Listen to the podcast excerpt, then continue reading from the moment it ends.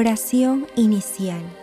Santo Espíritu de Dios, amor del Padre y del Hijo, ilumínanos con tu sabiduría para que podamos comprender el mensaje que Jesús nos quiere comunicar en este día. Espíritu Santo, otórganos la gracia para que la palabra sea escuela de vida para nosotros. Madre Santísima, intercede ante tu Hijo Jesucristo por nuestra petición. Ave María Purísima, sin pecado concebida.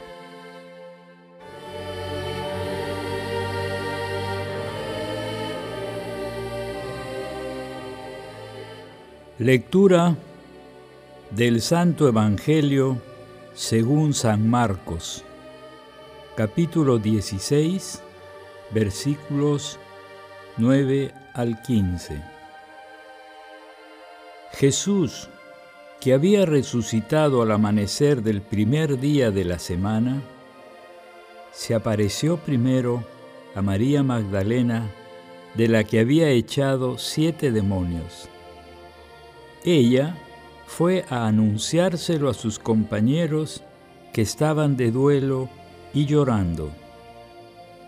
Ellos, al oír que estaba vivo y que ella lo había visto, no le creyeron. Después se apareció con aspecto diferente a dos de ellos que iban caminando hacia el campo. También ellos fueron a anunciarlo a los demás pero tampoco les creyeron. Por último, se apareció Jesús a los once cuando estaban a la mesa y les echó en cara su incredulidad y dureza de corazón, porque no habían creído a los que lo habían visto resucitado. Y les dijo, vayan al mundo entero y proclamen el Evangelio a toda la creación. Palabra del Señor.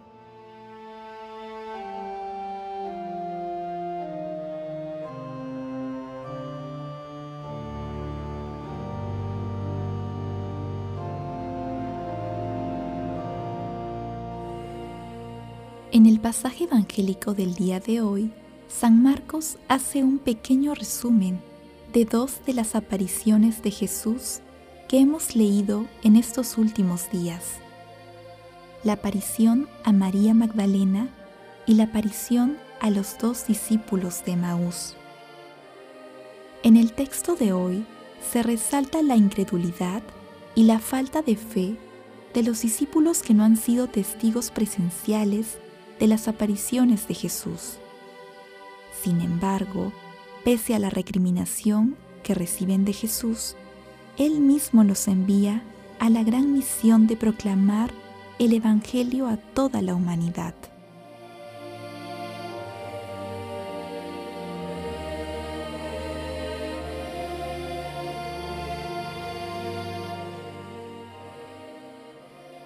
Meditación Queridos hermanos, ¿cuál es el mensaje que Jesús nos transmite el día de hoy a través de su palabra? En este pasaje evangélico, Jesús nos enseña que la fe transita obligatoriamente por el testimonio de quienes han tenido una experiencia de vida con Jesús, tanto en aquel tiempo como ahora y en los tiempos futuros. Jesús también nos corrige y de manera explícita nos hace partícipes del maravilloso apostolado de llevar la palabra al mundo entero. Esta labor la debemos realizar a través de nuestra vida cotidiana y en el estado de vida en el que nos encontremos. De esta manera, Jesús señala claramente que la incredulidad no debe conducirnos a la desilusión y al desánimo. Al contrario, su pleno reconocimiento representa el comienzo de un cambio en el que siempre debemos pedir la fuerza y la guía del Espíritu Santo. En estos momentos, con una actitud de recogimiento, respondamos de corazón las siguientes preguntas. ¿Cuáles son las situaciones en las que se debilita nuestra fe en Jesús? ¿Cómo podemos participar activamente en la misión de proclamar el Evangelio a toda la humanidad en el actual estado de vida en el que nos encontramos? Hermanos, que las respuestas a estas preguntas nos ayuden a identificar el proyecto de vida que el Señor tiene para cada uno de nosotros y lo hagamos realidad de manera decidida. Jesús nos ama.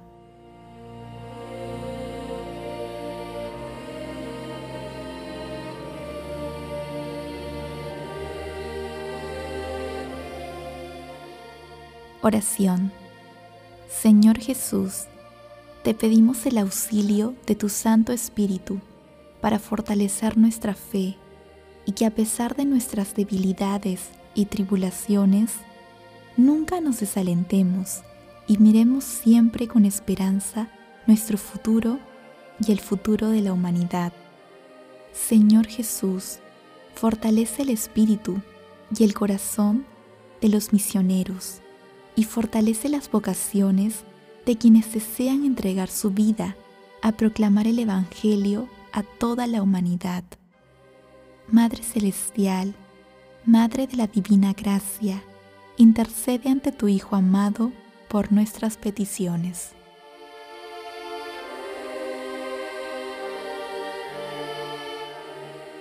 Contemplación y acción.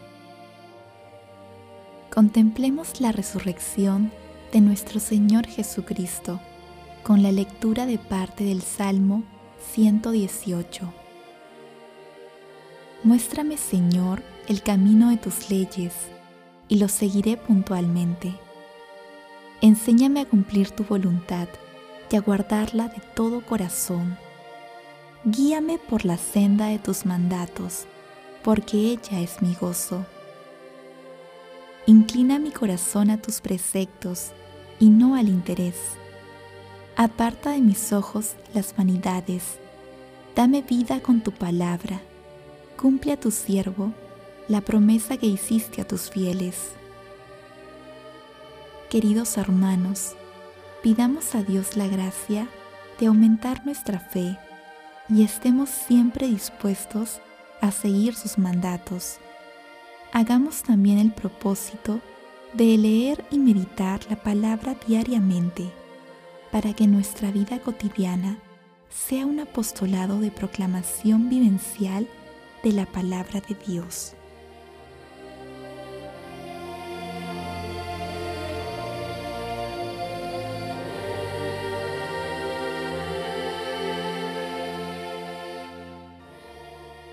Oración final. Gracias, Señor Jesús, por tu palabra de vida eterna.